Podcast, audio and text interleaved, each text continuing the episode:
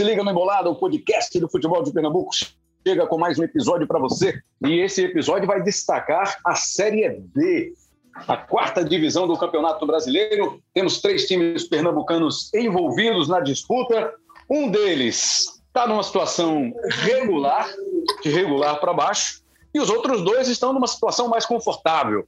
Vamos falar de Santa Cruz, Retrô e Afogados. O Retrô, que é vice-campeão pernambucano agora de 2022, está fazendo uma grande campanha, lidera o seu grupo e atrás dele, logo na sequência do mesmo grupo, está o time do Afogados da Ingaceira. E o Santa, né, que se criou uma expectativa gigante que o tricolor do Arruda pudesse nadar de braçada. Não sei se estou exagerando, mas os nossos companheiros vão debater essa história a partir de agora. Daniel Gomes, o nosso DG, João de Andrade Neto e Lafayette Vaz, que é da TV Asa Branca, ge.globo barra Caruaru e região, está acompanhando de perto Retrô e Afogados especialmente. Vamos começar a falar dos times do interior, que estão muito bem no campeonato. Lafayette Vaz, alguma surpresa pelo que você tem acompanhado? Desempenho equivale ao resultado? Os dois times estão desempenhando bem dentro de campo? Ou é só o resultado que está aparecendo, Lafayette? Mais uma vez, bem-vindo aqui ao nosso Embolada. Oi, Rembrandt, sempre um prazer bater o um papo com vocês. Né? Um abraço para você, para o nosso Grilo, para o DG, nosso Daniel Gomes.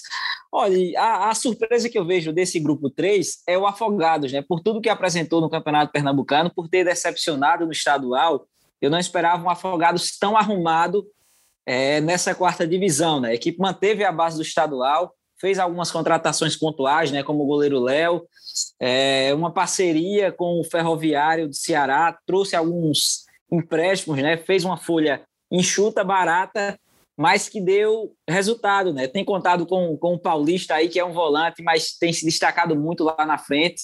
É o artilheiro da equipe com quatro gols. O Ito Roque, né? Um técnico até então desconhecido, veio do Mato Grosso do Sul, tinha sido campeão estadual por lá, chegou, arrumou a casa e tem feito uma grande campanha, né? 11 pontos, segunda colocação desse grupo, e poderia ser muito mais. O Afogados que bobeou em algumas partidas nessa Série D. Por exemplo, no duelo contra o Globo, né, jogando em casa, a equipe saiu na frente e tomou o empate no final da partida, né? Perdeu dois pontos. Na sexta rodada contra o Souza, o Afogado chegou a abrir 2 a 0 fora de casa e tomou uma virada depois dos 35 do segundo tempo, né? Muita desatenção é, da, da Coruja nessa partida fora de casa. Então, quatro pontos aí que colocaria o Afogados numa posição bem mais confortável, né? Tá na segunda posição, mas esse grupo está muito embolado, né? O Afogados tem 11 em segundo, o Souza é o terceiro também com 11, o Icaso o quarto também com 11. Na quinta e na sexta posição aparecem São Paulo, Cristal da Paraíba e América com 10 pontos, né? Ou seja, é, tá tudo muito misturado. Né? Então, acho que o Afogados pecou aí, né? É, esses pontos podem fazer a diferença mais na frente, né? A, a Coruja que tá uma vitória de igualar sua melhor campanha na Série D, sua única participação em 2020, quando o Afogados só conquistou é, 14 pontos e caiu na época na primeira fase, né? Terminou na sexta posição e terminou na sétima posição caiu na primeira fase. Mas eu acho, é, companheiros, que a grande surpresa desse grupo é o Afogados positivamente pelo que apresentou no estadual, né? Disputou o quadrangular do rebaixamento, quando eu particularmente esperava um Afogados pelo menos numa semifinal. É isso, visualizando aqui a, a classificação desse grupo 3, né? É uma competição dividida em quatro grupos, né? Correto? Não, cinco, seis, sete, oito grupos, com cada grupo oito participantes. Então a gente falou aqui, está falando desse grupo dos pernambucanos, o grupo 3, o grupo do Retrô e do Afogados. O Retrô tem 17 pontos, está com uma boa folga. Sete pontos é a diferença para o quinto colocado, na metade né, da fase, dessa primeira fase, nos jogos de ida. Grande campanha feita pelo Retrô, com cinco vitórias e dois empates. É o único time do grupo que ainda não perdeu no campeonato. E o Afogados está ali numa briga ponto a ponto, né? Como destacou o Lafayette, com 11 pontos, mais dois adversários com 11, mais dois adversários com 10, e aí já desgarrando de Crato e Globo, que são os dois últimos colocados, que estão bem distantes desse grupo que briga aí por uma das vagas. Grande campanha mesmo. E esse. A gente volta a falar já já de Retrô e Afogados com Lafayette. Deixa eu dar uma passada agora no Santa Cruz. Os nossos companheiros estão aqui, o Daniel Gomes, do DG, o João de Andrade Neto, que eu anunciei João de Andrade Neto. Mas aí é aquela história, né? Quase ninguém conhece João de Andrade Neto, mas fala João Grilo, aí a galera sabe sim quem é o nosso João Grilo. O Santa é sexto colocado, tem oito pontos, são dois pontos a distância para o quarto colocado, né?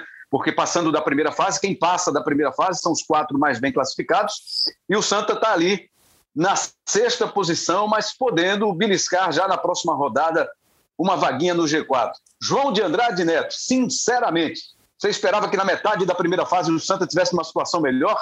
Bem-vindo mais uma vez ao Embolada. Fala, Rembrandt, amigos. É, Rembrandt, eu acho que a campanha do Santa a gente pode colocar como frustrante até aqui, tá?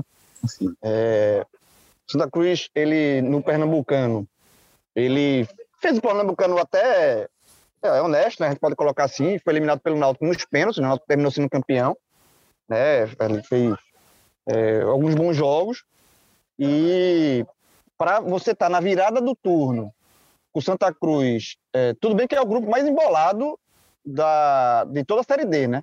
Esse grupo Santa Cruz é o grupo que, que mais distribui pontos, por exemplo. O Asa é o líder com 11 e o Sergipe, que o Santa Cruz enfrentou agora há pouco, é o, é o vice-lanterna vice com 6, né?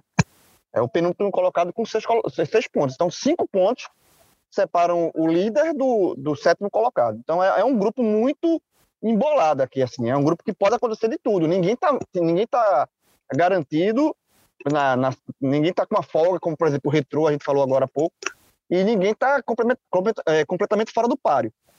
Mas a campanha do Santa Cruz, até aqui, para mim, é decepcionante, porque o Santa Cruz em nenhum momento ele, ele chegou ali a figurar e abrir uma folga e tá no G4. É, e, e assim, e, e além de tudo, de toda a confusão, toda. A gente já, já gravou um embolado sobre isso, né? É, e eu acho que esse é o primeiro embolada de muito tempo que a gente vai falar de Santa Cruz campo-bola. Né? Porque os últimos, os últimos emboladas é, que tem o Santa Cruz como uma das pautas aqui, sempre é algo com coisa extra-campo, né? E o último foi isso, né? A questão último... política, né? Política, Exatamente. bastidores. Bastidores, da questão da SAF. Faz muito tempo que a gente não é. grava um, um embolada falando do time, né? Do futebol em si. Então, assim, isso também ajuda a entender um pouquinho é, do que é o Santa Cruz hoje. É né? um time muito, é um clube muito é, bagunçado, muito instável, passa por muitas, muitas modificações é, internas, né? mudança de, de, de, diretoria. Isso reflete, obviamente, no, no campo bola que a gente está debatendo aqui, né? saída de comando, troca de comando técnico, saída de jogadores, chegada de outros. Então, Santa Cruz é um time que está em é, é, é, ainda em montagem com a Série D andando, com a Série D já virando a, a primeira perna aí.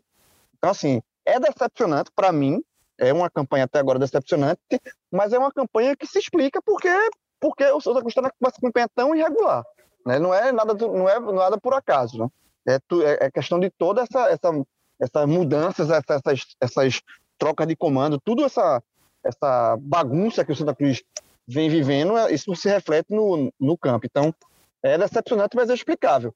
Agora também, é, é, eu, se você me perguntar hoje se você, se eu acredito na classificação do Santa Cruz, eu acredito sim. Eu acredito numa classificação do Santa, mas é, assim, vai ser como todo o grupo está mostrando até aqui. Eu acredito numa classificação sofrida, tá? Uma classificação ali decidida é, por uma margem pequena de pontos, uma colocação talvez para fazer a, a segunda fase é, desse de fora, algo do tipo, porque o Santa Cruz é um time que ainda está procurando se achar. Mas respondendo a tua pergunta inicial, é uma campanha para mim decepcionante, sim.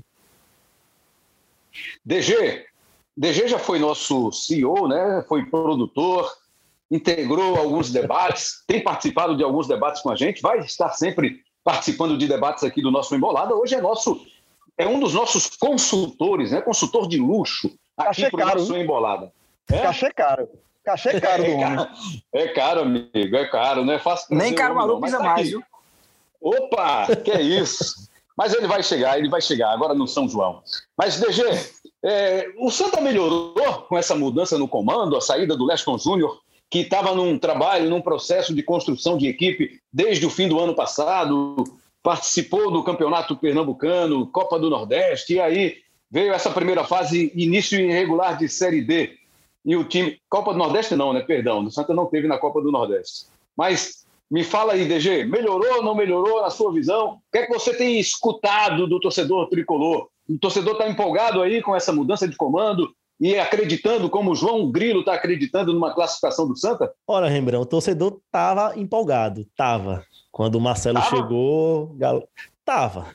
Na, com essa mudança, né? Esperando que finalmente fosse ganhar, porque Marcelo foi, foi ele chegou, o Santa Cruz não tinha ganhado nenhum jogo ainda, né? O Santa Cruz foi, o, o Leston foi embora, o Santa Cruz não tinha vencido nenhum jogo. Então, existia essa, essa esperança, assim, de que o time melhorasse. Melhorou um pouco, quase nada. Melhorou um pouco, quase nada, assim. Não vejo muita diferença. Muito por isso que Grilo falou há pouco tempo, né? Muita mudança acontecendo, muito jogador chegando ainda é, muito, muito jogador que vai estrear ainda, lembra? Tem gente que ainda vai estrear e o Santa Cruz ainda segue em busca de reforços. Então, os caras chegam na mesma semana, os caras treinam e vão para o jogo sem entrosamento, sem tempo para poder treinar direito. Então, isso aí prejudica o time. Assim. Acho que não melhorou muita coisa, não. O que pelo menos a, a, todo mundo está vendo é que entrega está tendo. Né? O Santa Cruz ganhou os dois jogos que, que teve até aqui, as duas vitórias, foi o jogo foi ganhando de virada. Ganhando de virada e mesmo assim aos trancos e barrancos. E não só por causa disso também, Grilo já levantou um monte de, de, de fator aqui que, que é para é se levar em consideração esse, esse grupo embolado, o jeito que o Santa Cruz ganha os jogos dele. É, a gente vê que o, o, grupo é todo muito nivelado por baixo, mas é nivelado. Então, o Santa Cruz não melhorou, ainda fica nessa esperança de melhorar. Talvez, tomara que não, quando melhora não seja tarde demais, né, Rembrandt? Porque depois que passar essa fase aí, tem três mata-matas aí. Santa Cruz não sabe nem se vai passar ainda, tá a dois pontos. Assim como o Grilo, eu acho que deve passar também aos trancos e barrancos, e aí no mata-mata coisa muda, né? É, o Santa está nesse grupo 4, o Asa lidera com 11 pontos, o Lagarto está em segundo também com 11, Jacuipense e CSA 10, são os quatro times que compõem o G4, Juazeirense em quinto, Santa em sexto com oito pontos, olha só, são três pontos apenas do líder e do vice-líder, né, que os dois têm 11 pontos. O Sergipe tem seis e o Atlético de Alagoinhas, o Atlético Baiano, tem cinco pontos é um grupo, como chamaram a atenção aí o Grilo e o DG, muito embolado. O Vamos voltar aqui a falar do, do grupo 3. Diga lá. Rapidinho, só para só me corrigir. Sim. Eu falei que o Leston foi embora, no Santa Cruz não tinha ganhado nenhum jogo, né? Não, ganhou. Ele foi embora quando ganhou, ganhou o primeiro, uma, né? né? É, foi isso. Só para poder me corrigir aqui. Lembra, e outro detalhe e foi exatamente naquele, aquele jogo que ele ganhou e depois fez um pronunciamento isso, né, com todo o grupo, exatamente. exatamente. Isso. Lembra? É só um ponto que eu queria é, lembrar aqui da classificação. A gente passou a classificação tanto do grupo do grupo 3, que é o do Retro e Afogados, quanto do grupo 4, que é o grupo do Santa, que esses grupos eles se cruzam na segunda fase. Então a gente pode ter um, um, um confronto de pernambucanos na segunda fase. E, e para o Santa, pro Santa seria interessante não ser o quarto, porque no grupo 3, ao contrário do grupo do Santa que a gente acabou de falar que está muito bolado, e a gente também já falou do Retro, o retrô está disparado. Então o retrô provavelmente, a não ser que o retrô saia muito do eixo, o retrô vai se classificar como o primeiro do grupo 3. E o Santa, assim, o, o quarto do grupo dele, se se classificar em quarto, enfrentaria o retrô num, numa segunda fase mata-mata. E, sinceramente, aí eu acho que não seria uma boa coisa para o Santa Cruz cruzar com o retrô agora, não. Porque o retrô é um time bem mais arrumado do que o Santa. Né? É, um retrô, é um time que foi chegou na final do Pernambucano, perdeu o título no detalhe, mas não teve uma demandada de, de jogadores. E tem o mascote, que é um dos destaques, contratou o mascote, o mascote está jogando agora só a Série D, e é um dos destaques da competição. É um time que tem estrutura, um time arrumado, um time que não trocou o treinador. Então, assim, eu acho que para o Santa. E, e, detalhe, o Santa Cruz enfrentou o Retro esse ano e, e perdeu de 4 a 0 no Arruda. Então, eu acho que para o Santa é, enfrentar um Retro num mata-mata, tudo bem que tem a questão da camisa, não tudo é um isso, bom negócio. eu acho que não seria um bom negócio, não. Então, é, o ideal assim, eu concordo até com a fala do Zé Teodoro, ele falou assim que o Santa assumiu, que o Santa Cruz tem que pensar em classificar. Primeiro, segundo, terceiro, primeira coisa é classificar, concordo. Mas se puder evitar essa quarta, essa quarta vaga aí, seria interessante, porque eu acho que não pegar o retrô agora não seria um bom negócio, não. Lafayette, esse retrô aí, só chegou mesmo o Franklin Mascote? Ou vieram outros jogadores que foram incorporados, que estão jogando como, como titular? Faça aí, trace um panorama desse retrô comparando com o Retrô, que foi vice-campeão, teve tudo, né? Teve o título nas mãos. E aí o treinador não mudou o esquema e acabou sofrendo e pagando caro, perdendo o título. Dico Uller acabou perdendo esse título aí na disputa contra o Náutico.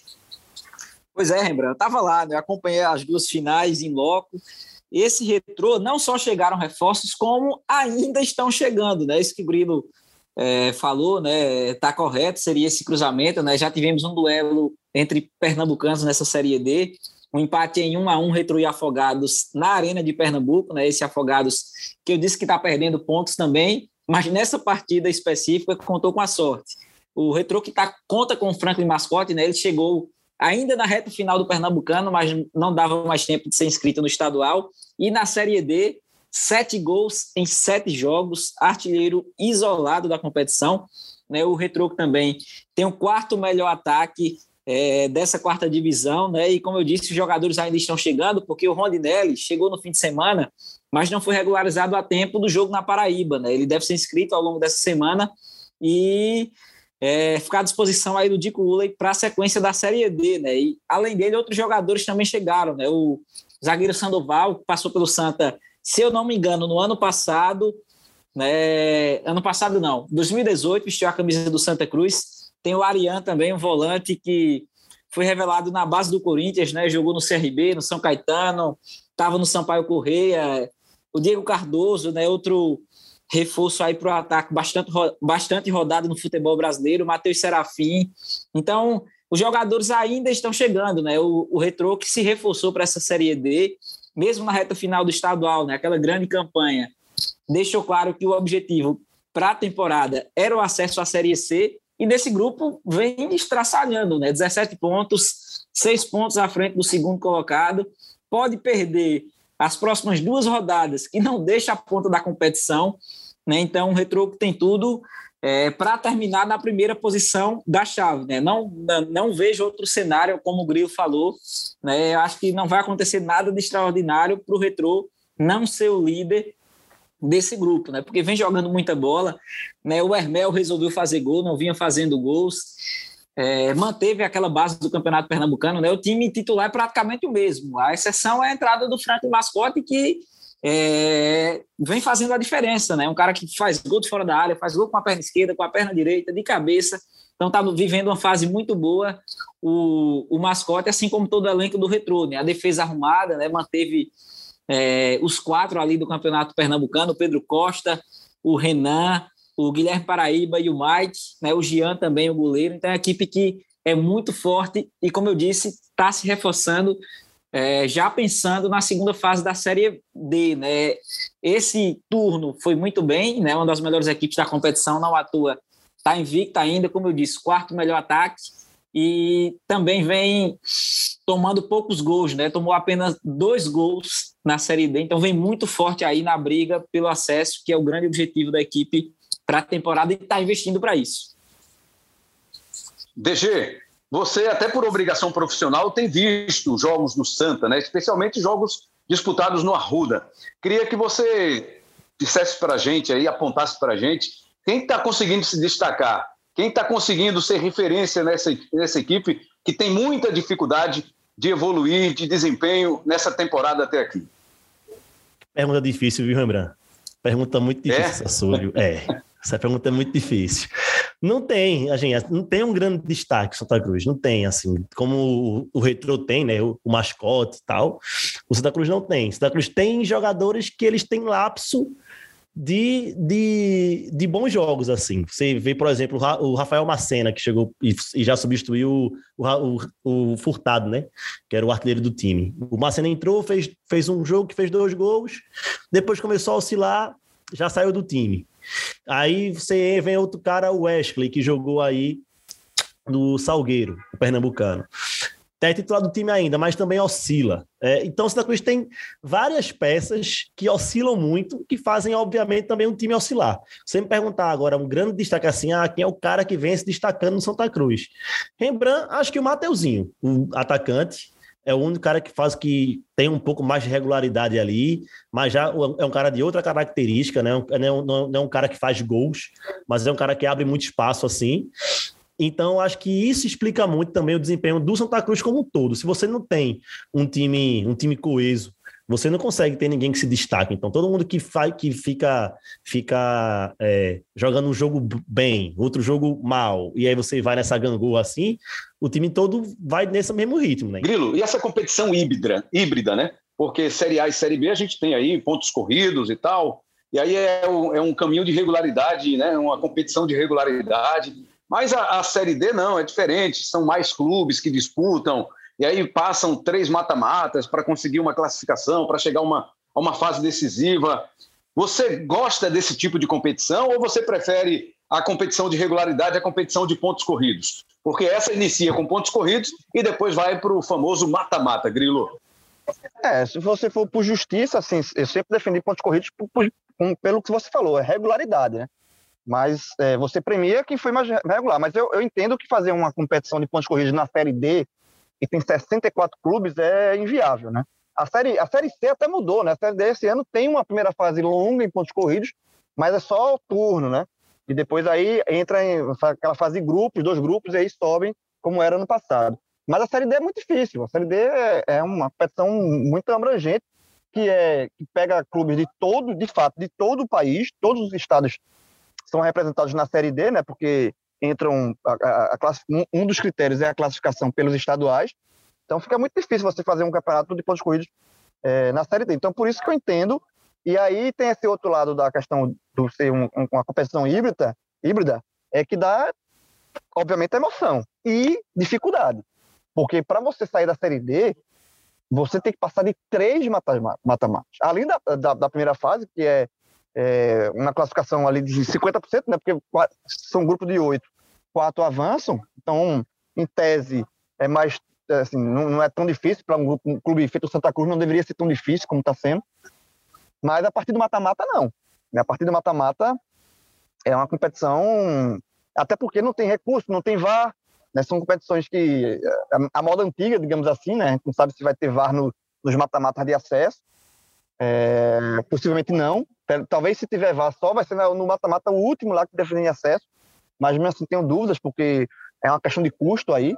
Né, e muitos clubes da Série D não tem como custear. E a CBF também não gosta de, de, de botar a mão no bolso. Né? Então eu acho difícil. Assim, é, é, é um mata-mata bem complicado. É, tanto é que tem clubes que estão penando aí há anos, né? O América do Natal é um desses.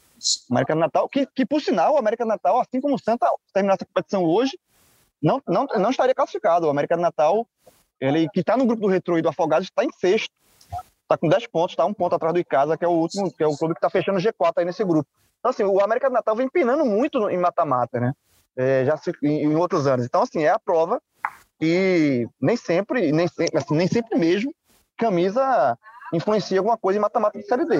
Então, assim, é uma competição que Santa Cruz... É, o fato, o fato, Rembrandt, é que Santa Cruz não podia nunca ter sido rebaixado para a Série D. Esse é o ponto. Porque para sair, vai ter que penar. Já está penando, e, e para sair de uma Série D é, com três mata-matas, assim, a gente acabou de falar que o primeiro mata-mata já pode ser com um retrô. Né? E, assim, é. e, e, tem outro ponto também. É, se você, como é uma competição eliminatória a partir da segunda fase, é, termina o calendário desses clubes. Termina o calendário. Então, o Santa Cruz é, é, caso não, não, não, avance, ele, ele pode terminar o ano em agosto. Assim, aliás, em agosto não. Como, como já aconteceu em outros anos, né, Grilo? Como já aconteceu em outros anos. Né? Exato. Na, na, verdade, a última rodada da fase de grupos está marcada, é, vai ser desmembrada, obviamente, em alguns grupos vão ser é, 16, ou, é 16 ou 17 de julho. Então, se o Santa Cruz não, não, não passa, o Santa Cruz fecha a temporada no dia 17 de julho. E mesmo é, que avance, só, só, garante dois jogos. Um retrô, a gente acabou de falar, pode ser retrô. E aí também o, o calendário não estica tanto assim. Então é uma competição muito penosa é. para clubes é, que, que possuem uma, uma, uma, estrutura como a de Santa Cruz, uma torcida, uma folha salarial mais, um pouco mais alta, é, coisas a se pagar, é, ação na justiça. Você fechar um clube em agosto, por exemplo, em julho e agosto, é você passar metade do, do, do quase metade do, do, do, do, calendário com as portas fechadas, é uma tragédia. Então, assim, é, é uma situação muito difícil. O não pode ficar mais do que. Não pode penar feito o América do Natal está penando, porque isso você também diminui o clube, né? O América do Natal, A gente tinha uma imagem do América do Natal algum tempo, alguns anos atrás, e hoje o América do Natal sumiu do cenário nacional. Fala. É a sexta participação seguida do América na Série D, né? Bateu na trave em 2020, 2021, e agora, como você disse, está penando, né? Outras equipes tradicionais também, como o Santo André, né, que figurava ali nas primeiras divisões, o Oeste também são equipes que estão penando nessa fase de grupos da Série D. Exato. E assim, o, e, e, o detalhe, o América do Natal só está nesta Série D porque o ABC ano passado subiu. Então, olha a situação, ele teve que torcer para o rival subir para ter vaga na Série D, porque se o ABC não sobe, ele não teria conseguido a vaga direta pelo estadual. Então, é realmente uma. uma e foi um risco que o Santa Cruz correu também esse ano, né? No estadual, de não conseguir a vaga dele, caso ele não suba, pro, não suba, não suba este ano, ele não tem a vaga assegurada na Série D. Ele conseguiu isso no estadual, mas em determinado momento, até a última rodada ali, não tinha garantido isso. Então, é uma situação é, muito penosa e, e, assim. E é como diria. E aí eu vou jogar. Fazer uma comparação, mas jogar numa outra competição de nível bem mais alto, que é a Libertadores, que Verón, né? Jogador argentino muito famoso, foi campeão pelo Estudiantes da, da Libertadores, seleção argentina, ele falava o seguinte, que quando a, a, porque a Libertadores também, né, tem a fase de grupos e depois tem os mata-matas. E aí o, o Verão falava o seguinte, quando começava o mata-mata, ele falava, agora sim começou a verdadeira Libertadores. Ele, era, a frase, era a frase do Verão. Então, quando... Agora é na Vera. É, agora na Vera, exatamente. Então, quando, se a gente levar isso ao pé da letra, se quando caso o Santos classifique, a partir do mata-mata é, é, quando vai começar a verdadeira Série D do brasileiro. E lembrando, se você quiser também, tem é números gerais. Eu tenho números gerais daqui da Série D, se você quiser passar. É, quero, quero sim. Eu, eu, só vou, eu só vou trazer aqui, como um, um, assim, um apaixonado por futebol, né? um admirador do futebol que acompanha, que está sempre aí atento às, às mudanças, aos movimentos.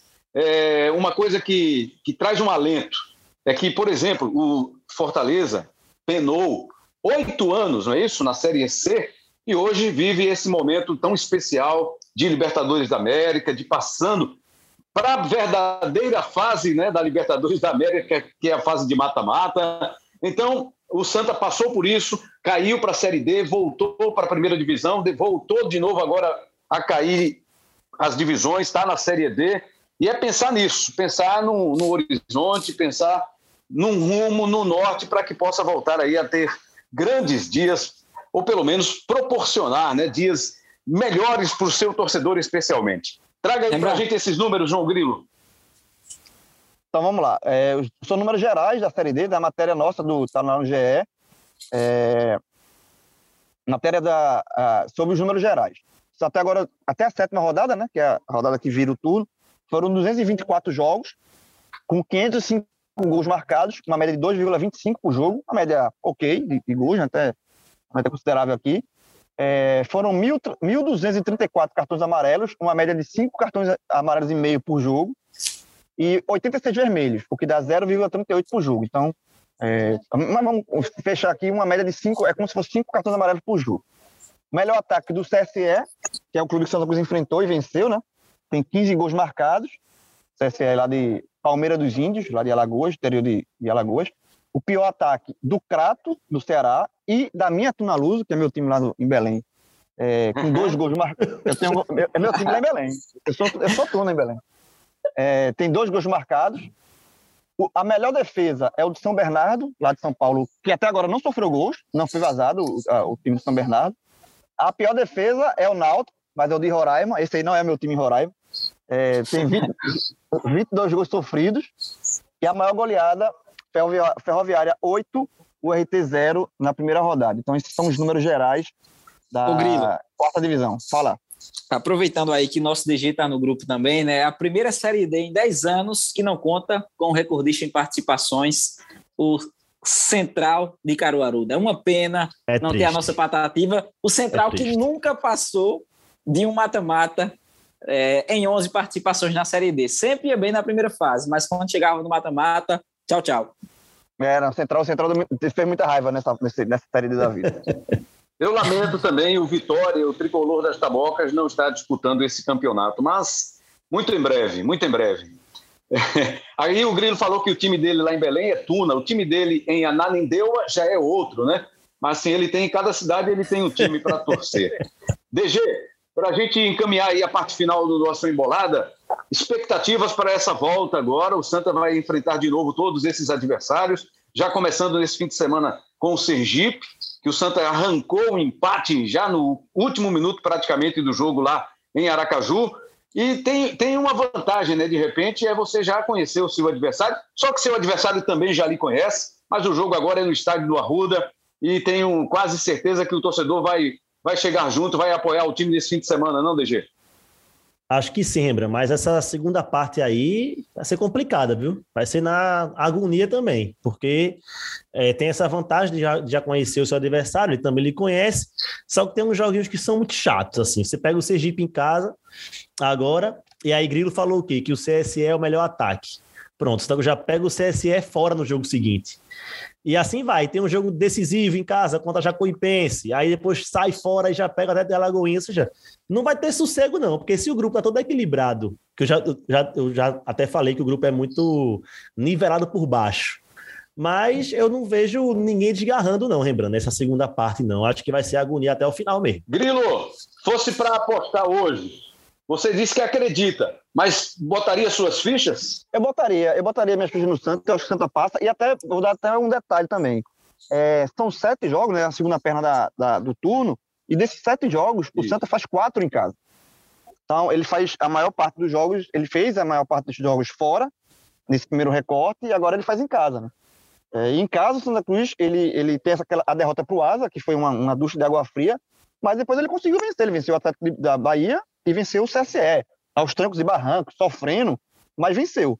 Então, ele, o aproveitamento do Santa Cruz em casa, ele, as duas vitórias do Santa Cruz, na verdade, foram no Arruda. É, e fora de casa, ele só somou dois pontos. Ele empatou com o Lagarto e empatou com o Sergipe, né? Os dois times lá de, de, de Sergipe. Então, assim, ele, como ele tem três, quatro jogos em casa e três fora, nessa segunda parte aí, eu acho que o Santa pode somar, somando esses pontos em casa e, e conseguindo um, aproveitamento pelo menos 50% aí dos pontos fora, acho que ele tem como se classificar. É, fala. Matematicamente falando, se o Santa Cruz ganhar as quatro partidas em casa, ele está garantido na, na, segunda fase. De acordo com o que tem de cálculo hoje, né? Chance de gol lá, o site que a gente sempre usa. Ele diz que 21 pontos ali é suficiente para poder passar. Só que faz mais quatro, ganha, ganha mais quatro jogos em casa, vai, vai para 20, e aí fica pensando fazer um pontinho fora. Acontece. Em matéria do GE, eu li que quem tem essa pontuação do Santa hoje, quem teve essa pontuação do Santa hoje, em outras edições, não subiu, né, Grilo? É, não, da, da pontuação do Santa, só três clubes subiram, é, conseguiram passar. Que terminaram a. Só a, três. Só três conseguiram avançar de, de fase. Mas assim, mas é isso que a gente falando, você lembra? Assim, depende o Atlético, muito do. O Atlético Cearense subiu, né? Que é um, já que a gente está trazendo é, comparações positivas, o Atlético Cearense terminou a primeira fase em quinto e subiu no final do ano. É, e, e depende muito do grupo, né? como a gente está falando. O grupo do Santa Cruz é um grupo muito embolado. Não é um grupo, é um grupo que está com a distribuição de pontos muito grande. Assim, o, o próprio, o próprio o, o Asa, que, che, que é, hoje lidera, mas largou muito bem a competição, né, Era, mas já, já perdeu um pouco de força. Né? Então, assim, é, é, um grupo muito. O Asa não, o Asa não vence há quatro jogos. Dois, duas, duas derrotas, dois empates. Então, é um time que largou muito bem e vem perdendo força. Então, a liderança do Asa hoje ainda é a gordura que ele acumulou lá no começo. Então, é um, é um, é um grupo muito, muito imprevisível, na verdade. Então, é, é, mas como você repito, como você tem quatro jogos a fazer no Arruda, e aí já com a torcida chegando junto, né? Um, é, é a, gente sabe que a força que o Santa Cruz tem com a sua torcida, o Arruda que está fazendo 50 anos agora, né? É, então, acho que Santa Cruz tem tudo para. Tem, tem, tá, tem essa possibilidade, até pela questão matemática que Daniel trouxe, né? É, de, que, que, com os pontos em casa ele, ele resolve a vida dele. Eu, acredito na, na, na classificação do Santa, só para passar o calendário do Santa. O Santa pega Sergipe em casa, já no próximo domingo, depois sai para joga contra o CSE fora, Jacuipense em casa, Atlético de Alagoinhas fora, Juazeirense em casa, Asa fora e o último jogo é com o Lagarto em casa. Então é, tem isso, né? Se o sendo que precisar de, de pontos no último jogo para se classificar, o último jogo é no Arruda. Então eu acredito Boa. sim na, na, na, classificação do Santos. É, eu acredito também, acho que também o Retrô está encaminhado aí para passar de fase. E o Afogados, podemos também apostar e acreditar no Afogados para a gente fechar Lafayette Vaz. Acredito que sim também, Rebrão. O Afogados está se reforçando também ao longo da competição. Né? Assim como o Santa vai fazer quatro jogos em casa, a torcida tem apoiado e está contando com alguns destaques individuais também, né? O Paulista, que eu trouxe um volante, é, quatro gols, tem o Anderson Chaves também com três gols, então é o equipe que está em evolução. Deu uma bobeada no início, mas agora está em uma crescente. Eu acho que assim como o Retro avança para a próxima fase da Série D. Obrigado para você, Lafayette Vaz, valeu demais a sua participação, valeu Grilo, valeu DG, valeu galera, obrigado aí também ao nosso Rafael Bizarello que apoiou tecnicamente, tecnologicamente aqui o nosso Embolada, o episódio mais um para você, o episódio do Embolada que é o podcast do futebol de Pernambuco. Estamos aí, sempre à sua disposição, ge.globo barra embolada ou no seu tocador de podcast preferido. Coordenador de podcasts do GE é o nosso Rafael Barros, gerência de podcasts do André Amaral. Valeu, galera! Um grande abraço a todos e até a próxima!